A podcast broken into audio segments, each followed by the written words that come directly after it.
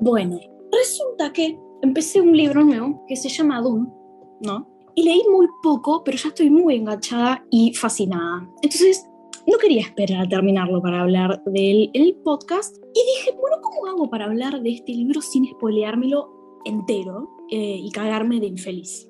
Bueno, voy a hablar de Doom, pero sin hablar de Doom. O sea, voy a hablar de todos los elementos alrededor del libro que no son la trama. Ok. Ok. Es como. Vos me decías escape- backstage. ¿Qué? No, es como un escape room literario. Ponele. Bien. Bueno, vos me decías backstage, arre, ¿qué? ¿Qué me decías? Que, que yo lo único que sé es que actúa Timoteo Chamamé acá y Zendaya. No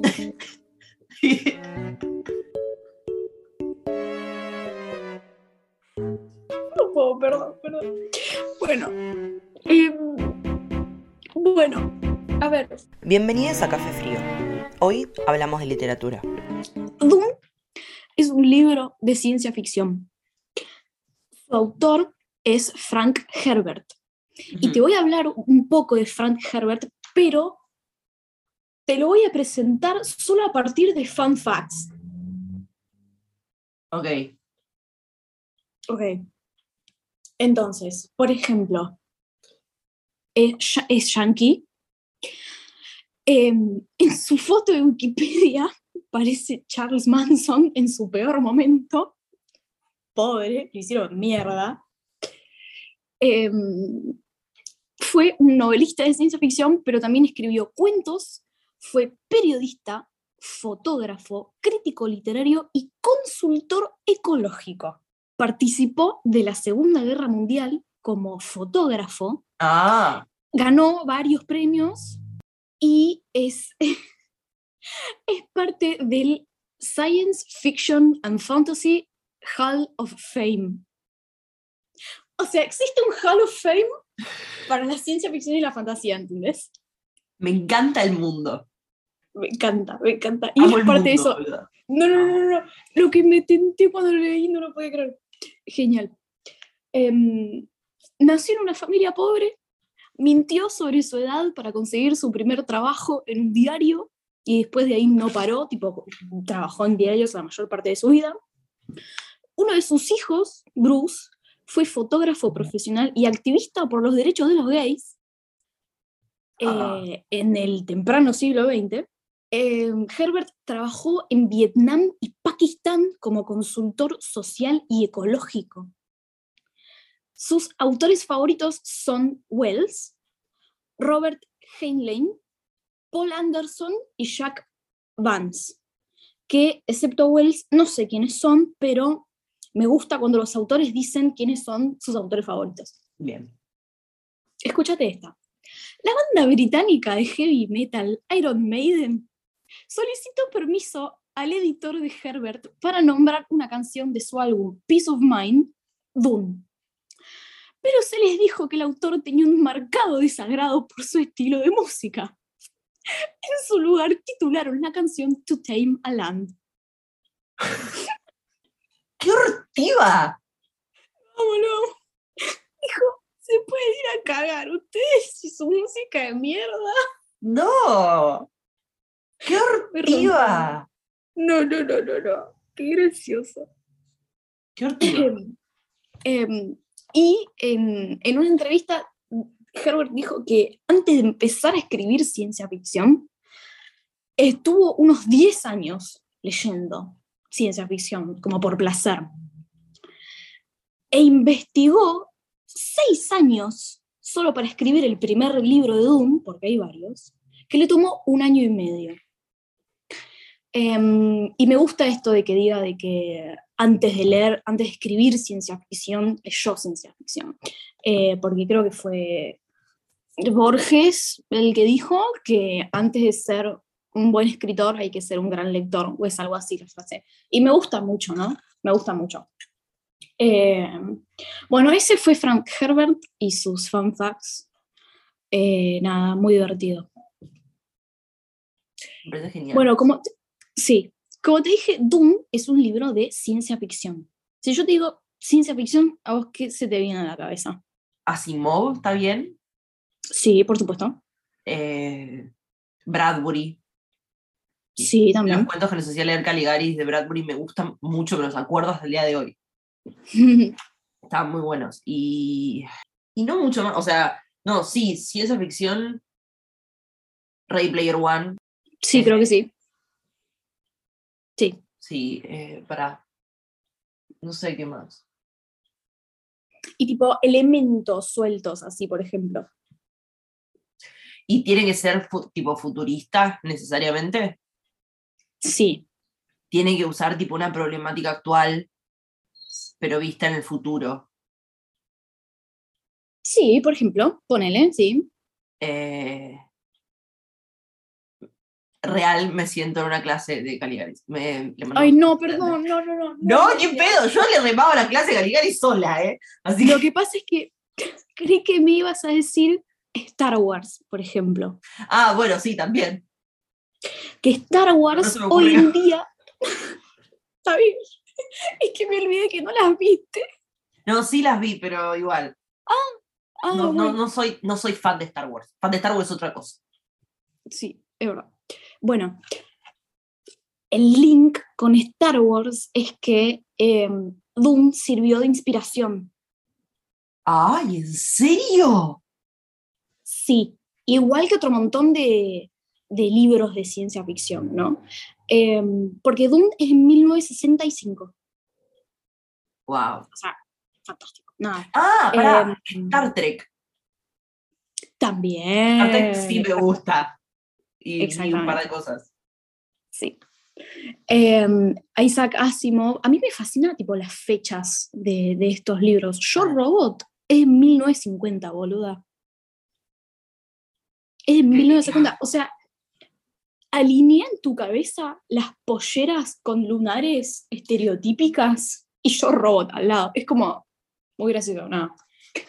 Eh, bueno, sí, la ciencia ficción es un género que sitúa la acción en unas coordenadas de espacio y de tiempo imaginarias y diferentes a las nuestras. Pero es como dentro de nuestro mundo, ¿entendés? Sí. Star Wars es en un tiempo y en una galaxia muy lejana, no sé cuál es la frase, no me eh, escrachen fans de Star Wars, pero- sansa, y ahí arrancaste. Ujú, Sí, bueno, es así, ¿no? Em, y que es como es que especulan sobre las posibilidades de avances científicos o, o sociales y el impacto en la sociedad, ¿no? Sí. Por esto también se lo llama a veces literatura de anticipación, porque hay gente que de volada, imaginación o, o porque estaban muy atentos a, a su realidad, predijeron cosas, como, como el viaje a la luna o los submarinos, ¿no? Eh, Julio Verne es un, es un autor que hizo, que logró esas cosas. Em, y la ciencia ficción como, como género tiene su propia historia, ¿no? Y sus propios subgéneros, como todo género, em, pero siempre mantuvo una característica principal en, todas sus variantes y a lo largo del tiempo, que es em, la capacidad de crear escenarios que inspiren em, como debates eh, filosóficos, sociales, científicos, em, sobre la naturaleza del hombre, de la sociedad, em, plantea dudas y señala eh, peligros e intenta buscar respuestas, ¿no? Es como que quiere llamar la atención sobre cierto problema. Ujú. Y em, bueno, la ciencia ficción claramente no es filosofía, pero se dice que es como una especie de, como de prima de la filosofía, porque intenta llegar de alguna manera a una respuesta a estas grandes preguntas, o las preguntas últimas, como se dice en filosofía, eh, mediante el ejercicio de la ficción, lo cual me parece fascinante, como porque yo soy una persona a la que a mí la filosofía me parece una paja horrible, ¿no? Digo, estudio letras em, y uno cree que dentro del estereotipo te gusta la, filosof- la filosofía, pero me parece una paja, no me gusta, me aburre. No me parece difícil, me aburre. Es súper densa. Em, pero me gusta cuando los libros meten entretejen la filosofía en, su trama, en su personaje, en, el entramado de eh, la sociedad, los sistemas políticos que tienen, lo que sea. Entonces, em, me encanta, me encanta eso, eh, aprender filosofía a través de la ficción. Es como, lo más, es la única manera en la que me puede entrar en la cabeza. Entonces, em, te, te hace preguntarte cosas tipo, ¿qué valor va a tener la vida humana en tantos años de acá al futuro? Eh, ¿Van a terminar las guerras o nos vamos a destruir los unos a los otros eh, con esas cosas? Em, ¿Vamos a ir otros planetas? ¿Vamos a conocer otras formas de vida? ¿Cómo van a ser esas formas de vida? ¿Vamos a crear inteligencia artificial? ¿Y qué pasa con eso? Que si te lo pones a pensar, no muy profundamente, son preguntas que nos interpelan hoy. Digo, obvio a ver, el multiverso de Facebook, ¿me está cargando? ¿Qué es eso? Dale. Em, videos que se hacen virales de máquinas que andan solas. Black eh, Mirror. Este, Black Mirror. Este, este loco, Elon Musk, que quiere ir a Marte. Ah, eh, digo, así. Bueno, y dentro de todo esto, Dune es un clásico del género. Como Yo Robot, ponen. Sí. Es lo más. Bueno, para meternos en el libro, pero sin meternos en la trama, vamos a hablar primero que nada de la ambientación.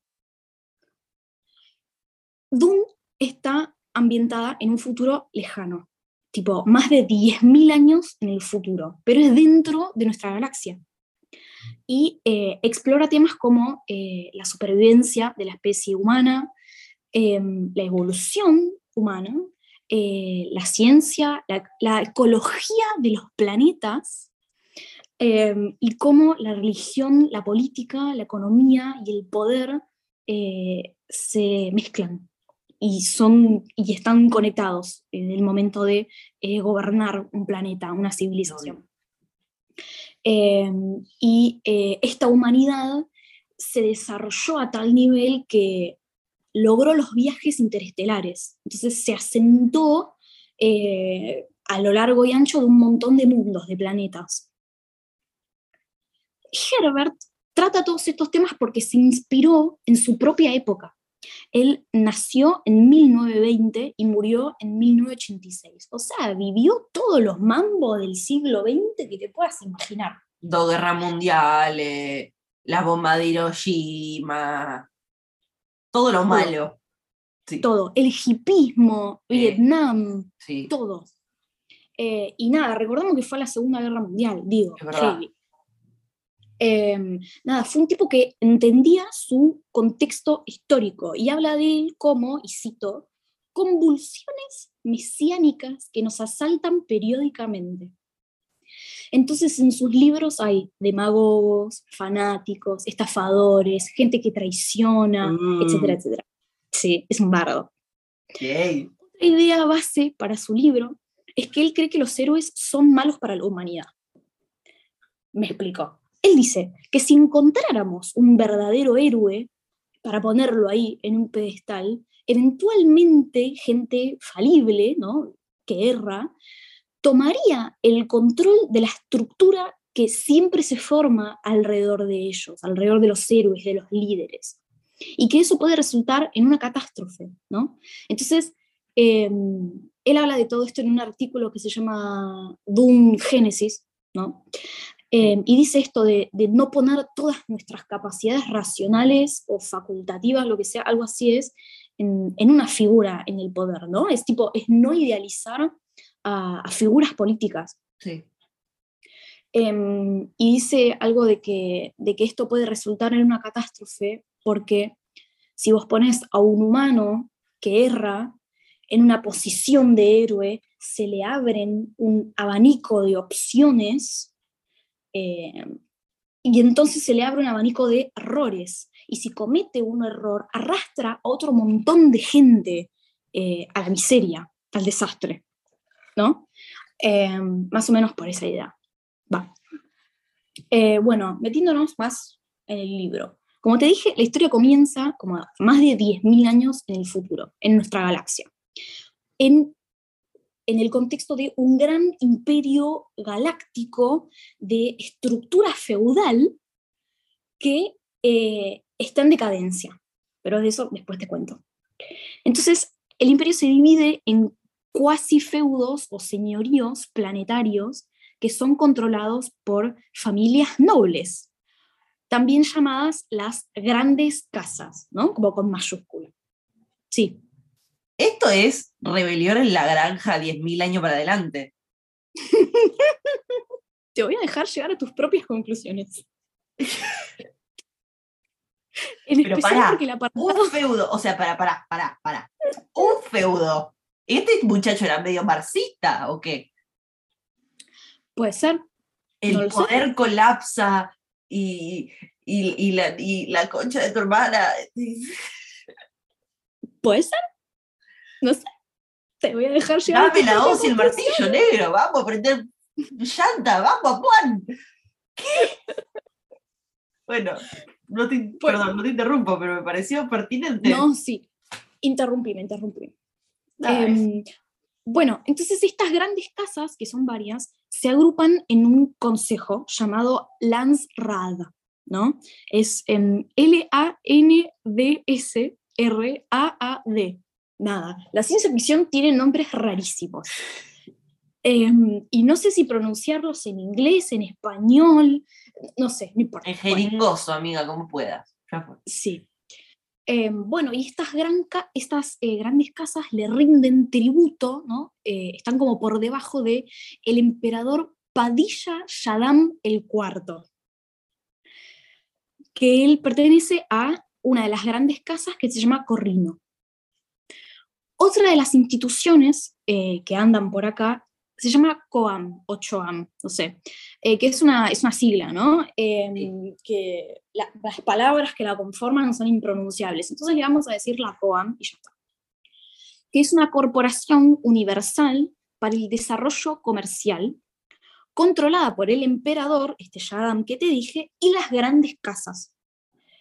Con la cofradía espacial, que ya te voy a contar qué es, y la hermandad Bene Gesserit, que ya te voy a contar qué es, como socios sin derecho al voto. ¿no? Entonces están todas estas empresas que son un entretejido político. La clave para el comercio y la estabilidad del imperio es el viaje espacial, que es un monopolio que maneja la cofradía espacial cuyos navegantes, con mayúscula, son humanos mutados que usan una droga para eh, viajar. Esta droga se llama especie, eh, no, especia o eh, melange, o melange, porque es una palabra que viene del francés que significa mezcla. Entonces vamos a decir melange o melange. Em, esta droga es adictiva, por supuesto, y tiene muchas cualidades. Te permite prevenir enfermedades, envejeces más lento, podés em, ver el futuro, eh, acceder a conocimientos elevados, tiene, hace un montón de cosas, ¿no? Es como un bien muy importante, muy deseado, muy preciado. Esta droga también la usa la hermandad Bene Gesserit, que es una orden femenina muy poderosa cuya prioridad es la preservación y el progreso de la raza humana. Ojo a esto. Como para resumir, esta droga eh, les permite acceder a memorias de sus antepasadas, pero solo femeninas, ¿no? Entonces, arman un programa genético que llevan desarrollando eh, y llevando a cabo hace generaciones, que consiste en la búsqueda de un hombre Bene Gesserit, que supuestamente podría acceder a otros planos de conocimiento, porque podría acceder a sus antepasados masculinos, que las mujeres Bene Gesserit no pueden. Claro. También, sí, también buscan a este hombre Bene Gesserit con la esperanza de que tenga poderes mentales eh, suficientes como para ser un puente entre el tiempo y el espacio, eh, y entonces así ellas pueden controlar e intervenir más en el curso de la humanidad, ¿no? Es una cuestión de control. y poder. O sea, esta droga es la clave para el control del imperio. Sí. Y todo el mundo la quiere. Es, es el punto de conflicto de la novela. Bueno, y esta droga solo se encuentra en un planeta muy particular. Se llama Arrakis, que es el planeta al que le dicen Doom, porque es un planeta desierto, donde casi toda forma de vida es imposible. O sea, es un planeta todo desierto, es solo desierto, no hay otra cosa, no hay agua, por ejemplo. Eh, Doom es eh, duna en inglés, ¿no? Tipo las dunas de arena, de ahí viene. Eh, es un lugar que está como a 350 grados de temperatura. Entonces, el agua es el elemento más preciado. La gente que vive ahí, la poca gente que vive ahí, son tribus que se llaman Fremen, F-R-E-M-E-N, que se dedican a la recolección de la melange o melange. Acá, la Bene Gesserit, esta hermandad que te dije, a lo largo del tiempo instaló en los Fremen, en esta tribu, eh, con la intención de preparar el terreno para este líder hombre de creación propia, la creencia de que va a venir un Salvador, un Mesías, y que va a transformar su mundo en un lugar más hospitalario. Sí. ya sé, ya sé. ¿De dónde me suena eso? ¿De dónde te suena, amiga? No sé, voy a acordar. Deja. Bueno, vamos a hablar un cachitito del plot para que entendamos a dónde va esto. Dale. La familia de Paul Atreides, heredero de la casa Atreides, ¿no? una de estas grandes casas que te dije, Sí. la familia de Paul, se traslada a Arrakis por orden del emperador. Porque nada, el emperador ordena todo, entonces eh, antes Arrakis estaba bajo el control de la casa Harkonnen, ¿no? Eh, pero dice, no, no la van a controlar más ustedes, la van a controlar eh, los Atreides. Entonces la familia está en proceso de mudarse ahí y bla, bla, bla. Eh, pero tienen que competir con la casa Harkonnen por eh, controlar la producción y distribución de la droga, porque estos Harkonnen no se van a ir tan fácil no. cuando, cuando tienen tanto poder. Hay una cosa maravillosa que se llama rosca política, que es cuando empieza esto. No vas a poder creer. Sí. Em, bueno, entonces a lo largo del libro hay conflictos políticos, choques culturales entre los Atreides eh, y los Fremen, eh, porque son culturas muy distintas, combates, batallas entre las dos casas, traiciones dentro de traiciones dentro de traiciones, es un quilombo. El libro tiene 700 páginas. Sí, es- yo lo, lo- lo vi, es un libro interesantemente gordo, o sea, no, está- es intenso. Sí, por eso el título de este episodio es Va con My Bullshit with- con los libros densos. Porque nada, a mí me gustan estas cosas, me gusta em, El Señor de los Anillos y leerme todos los libros a su alrededor. El que lee Eh, menos, libro de menos de 500 páginas se la come, se podría llegar este libro, este capítulo también. Qué- qué Em, cagón. sí, sí, sí, es inglés. Bueno. Eh, Bien. eh, mm, nada, lo tengo muy en mente, estoy la ficción. Me parece maravilloso. ¿Qué decir? Em, bueno, y nada, Doom eh, son una banda de libros, porque tipo el chabón primero escribió tres, eh, y después le ofrecieron plata y escribió otra banda, y después otro de sus hijos, em, a partir de las notas de su papá, publicó más libros, em, que, que no estaba mal, digo, es mucho lo que hizo Christopher Tolkien con el padre cuando se murió. Christopher, después de que su padre se muriera, publicó alrededor de 20 libros más, ¿no? Que tienen que ver con, con la Tierra Media. Em, y este chabón estaba como haciendo lo mismo y sigue vivo hoy, entonces es el, el laburo continúa, sigue publicando, ¿no? Sí. Eh, creo que el último libro que publicó de Doom fue en 2017. Eh, nada. Bueno, un detalle sobre la inspiración. Viste que te dije que Herbert viajó a Oriente Medio por trabajo. Bueno, esos viajes le permitieron conocer eh, las sociedades nómadas y la vida en el desierto. Entonces él se inspira en ese paisaje y en esas culturas para el libro en general.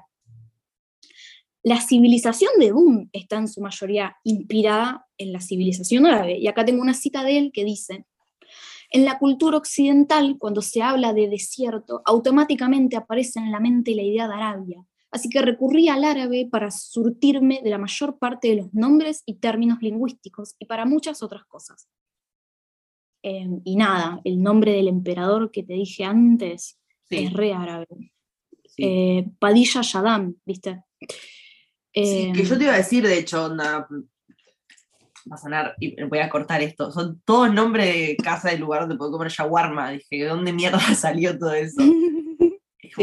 no, me sonaba, eh, pero, pero sí, también hay, tiene algo que, en general todo lo que sea como árabe tiene mucho que ver con la espiritualidad y con, la elevación del ser y como otro plano tipo de inteligencia y de las y de, mucho el uso de las drogas también.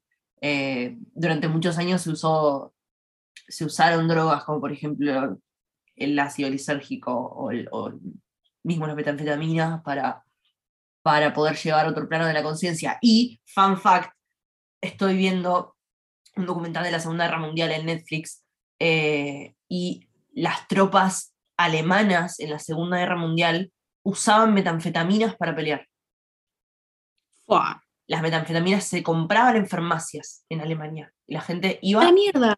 y tomaban metanfetamina para pelear. Y no podían entender, o sea, Francia, que era el ejército más poderoso del mundo, lo siguen siendo, eh, no podían entender cómo podían estar tan despiertos sin tener nada, porque no tenían nada, los alemanes estaban muertos, o sea, la cosa más muerta del mundo, bueno, y no entendían por qué y porque estaban todos re duros. Nada, perdón. qué loco. Bueno, cagaste, ahora este aporte lo vas a tener que dejar porque es importantísimo. Bueno, pero voy a sacarlo de shower. Em, bueno, el, em, el meollo al que quería llegar son... muchas eh, palabras. Este con todo este preámbulo que hice. Es, em, son los temas que trata el libro.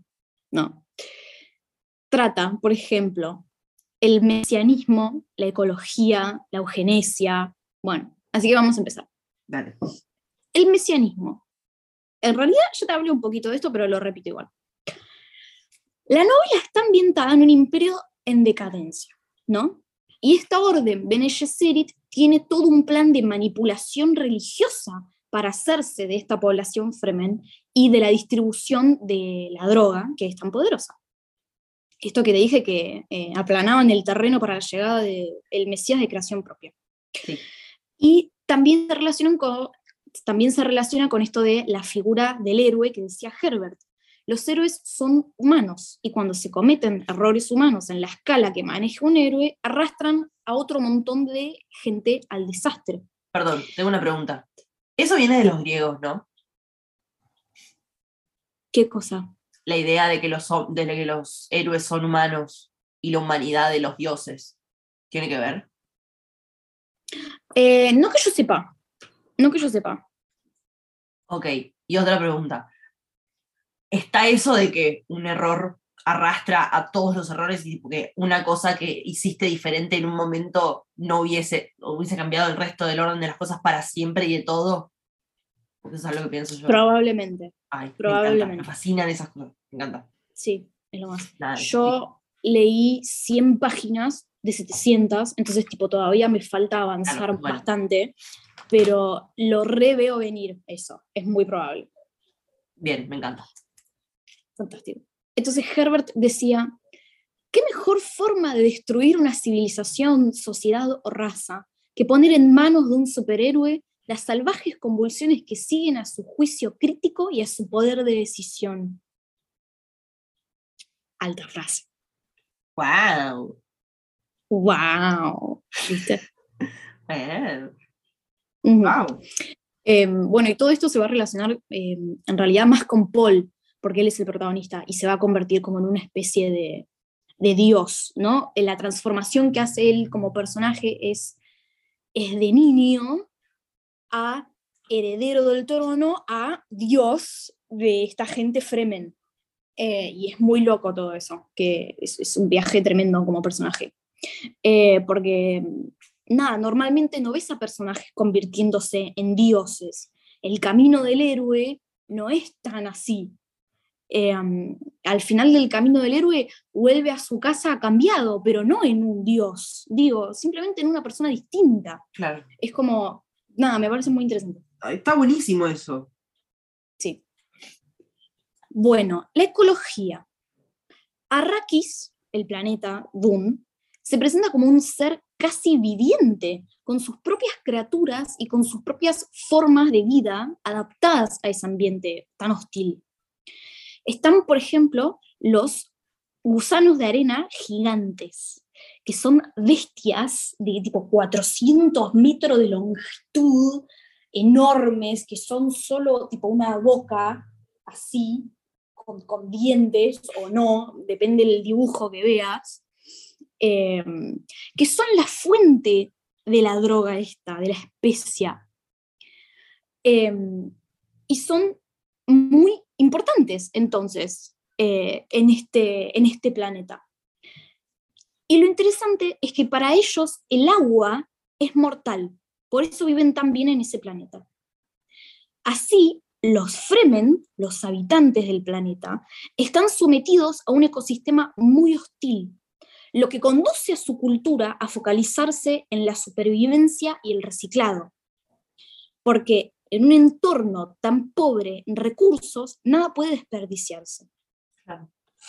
Entonces, ellos tienen trajes especiales eh, que les reciclan el agua que exuda el cuerpo. Es re loco. Bueno, entonces el punto al que quiero llegar es que ellos tienen un compromiso con su entorno. Sacrifican su deseo por un planeta más húmedo en favor de los gusanos de arena porque son importantes para su cultura y su economía, porque los Fremen viven de eh, como colectar, recolectar esa droga que producen los gusanos. Entonces vemos una relación hombre-naturaleza en el libro. La relación entre esa sociedad y su medio ambiente y por ende de sus modos de vida. Y no me refiero simplemente al trabajo que tienen haciéndose de la droga, por ejemplo, eh, el llanto para los Fremen es la máxima expresión de dolor posible, porque le estás dando agua a un muerto, agua que no vas a recuperar. Agua que es preciada, ¿entendés? Hay una escena en la que para eh, un Fremen está delante de un duque eh, de esta casa de Atreides, entonces para eh, mostrarle su respeto, escupe en la mesa delante del chabón. Genial, boludo. Claro. Y si te meo, ¿qué hago? Te quiero coger. O sea. Qué horror. Dios. Pero es como. Weird King, pero ok. Bueno. I didn't make the rules. Ay, Dios. Bueno, Em, y bueno, eso era algo que a, Herbert le, le, gustaba muchísimo, eh, la ecología planetaria. Digo, él eh, se dedicaba a eso en un punto y, y la dedicatoria del libro es a, a esa gente. Para, voy a buscar el libro, tengo la dedicatoria, te la voy a leer. Dale. En ese momento Laura se va y yo me quedo acá. Les cuento que este episodio lo estamos grabando por Zoom porque yo tengo COVID y porque los tiempos eh, en épocas semiparciales son tiranos eh, y hay que empezar a cuidarnos de, no desperdiciar el tiempo. Estaba contándole a la gente. ¡Ay, qué linda tapa! ¿Viste? Es re lindo. Es muy hermoso. Bueno, ¿qué le estabas contando a la gente? Que estamos grabando por Zoom, que yo tengo COVID y que estamos en tiempos de parciales y hay que cuidar el tiempo. Sí. La dedicatoria dice, a la gente cuyo trabajo va más allá del campo de las ideas y penetra en la realidad material. A los ecólogos de las tierras áridas, donde quiera que estén, en cualquier época en la que trabajen, dedico esta tentativa de exploración con humildad y admiración. ¡Ay! y ya se ganó mi corazón. Mal. Mal. Un fun fact del libro es que tiene apéndices. ¿En serio? Y vos sabés que un libro es denso y, en mi opinión, bueno cuando tiene apéndices. ¿Sabés qué otro libro tiene apéndices? Sí, El Señor de los Anillos. Sí. y me encanta. Maravilloso. Bueno, nada. Para nada, no. Y los apéndices están buenísimos, porque el apéndice 1 se llama La ecología de Dune, el apéndice 2 es La religión de Dune, apéndice 3 es Informe sobre los motivos y propósitos de la Bene Gesserit, apéndice 4, el almanaque Al-Ashraf, nombre árabe, extractos seleccionados de las casas nobles, nada, son apéndices metidos totalmente dentro de la ficción. Eh, y después hay un apartado que es terminología del imperio, eh, que es como un glosario. Nada, buenísimo, me encanta. Me Pará, fascina. tiene una última parte, oh my god. Plot twist. Ah, no, notas. tiene una parte que dice notas cartográficas. Ah, listo, deja. No, no, no, no, es excelente. Fantástico. Está muy Sí. bueno esto. Me encanta. Está me muy encanta, bueno de verdad.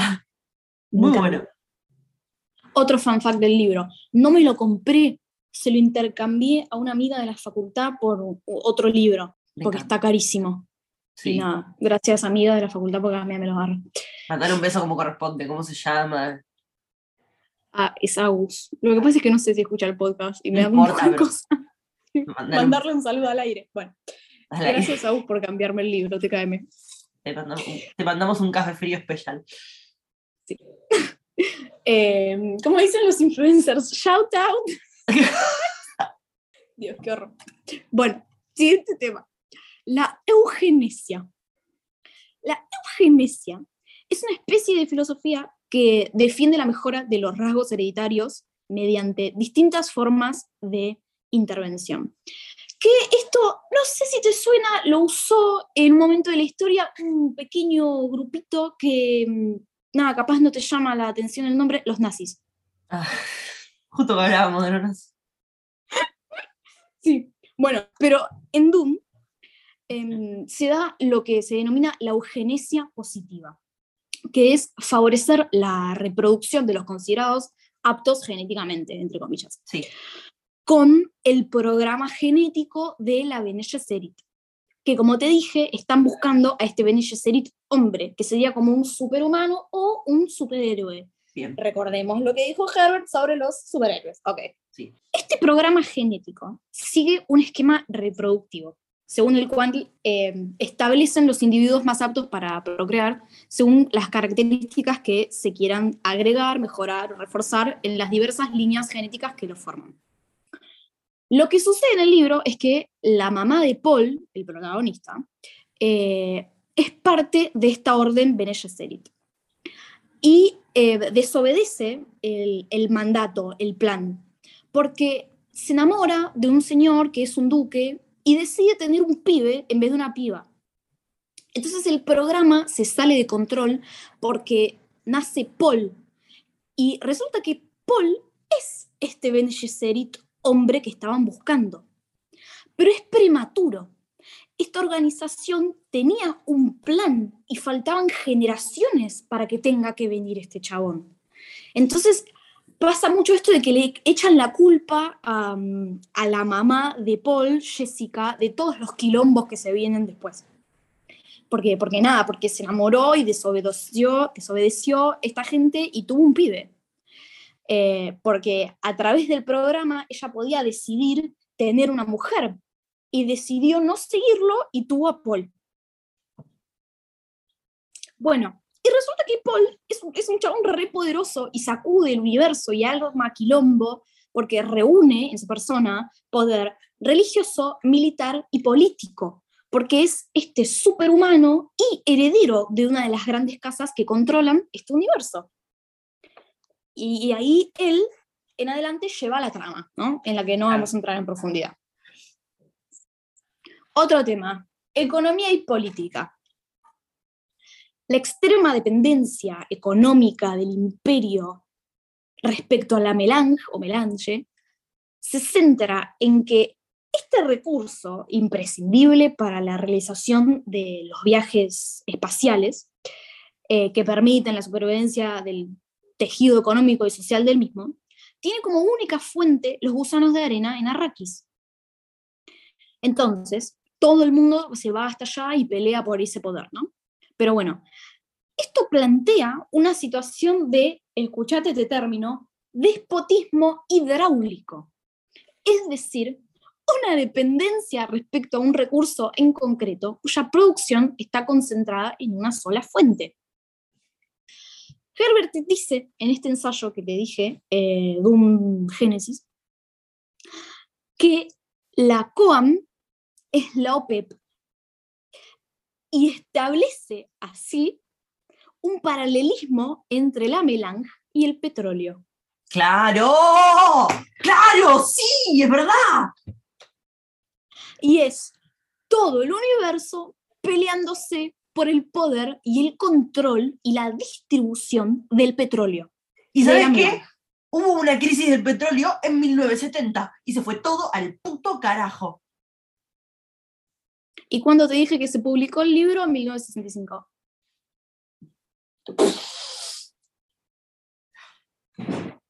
Amo Ciencia la. Me encanta. Sí. Fascinante. Último tema. El desierto. Bueno, ya te dije que el desierto es el ambiente principal eh, del libro, pero no es un desierto normal, es el desierto llevado al extremo. Es el desierto llevado al extremo. El agua es el bien más preciado. Entonces, toda la tecnología de estas tribus, de esta tribu Fremen, gira en torno a su recuperación y conservación. Como te dije, tienen estos trajes especiales que se llaman destiltrajes para eh, recuperar y reciclar el agua que exuda su cuerpo. También tienen trampas de viento para capturar eh, la poca humedad que hay en el aire. El agua es incluso un elemento de cambio fundamental. Es la moneda de los Fremen, que está representada como en anillos de agua. Oh, Y eh, viste que viven en tribus. Entonces, el agua pertenece a la tribu, es decir, el agua del individuo, dentro del individuo. Entonces, el agua de los muertos tiene que ser reciclada y retornada a la tribu. Es como una forzada deshumanización. Es re fuerte. Tipo, estás ahí y tenés un ser querido muerto delante, pero hay que sacarle toda el agua del cuerpo porque no tenés otra opción. ¿Entendés? wow. Es como re fuerte. Nada. Intenso. Em, sí.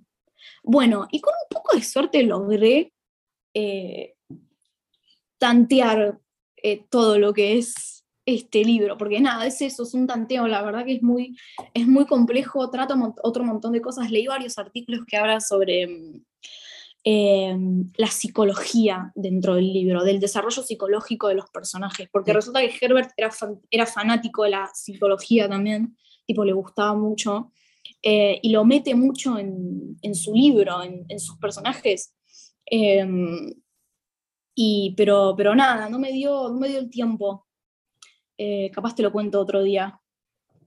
Eh, pero nada, mi apartado de conclusiones está vacío, porque no sé a qué conclusión llegar. Nada, este libro está buenísimo y no puedo esperar a seguir leyéndolo y probablemente le dé 4 o 5 estrellas en Goodreads y 10.000 en mi cabeza.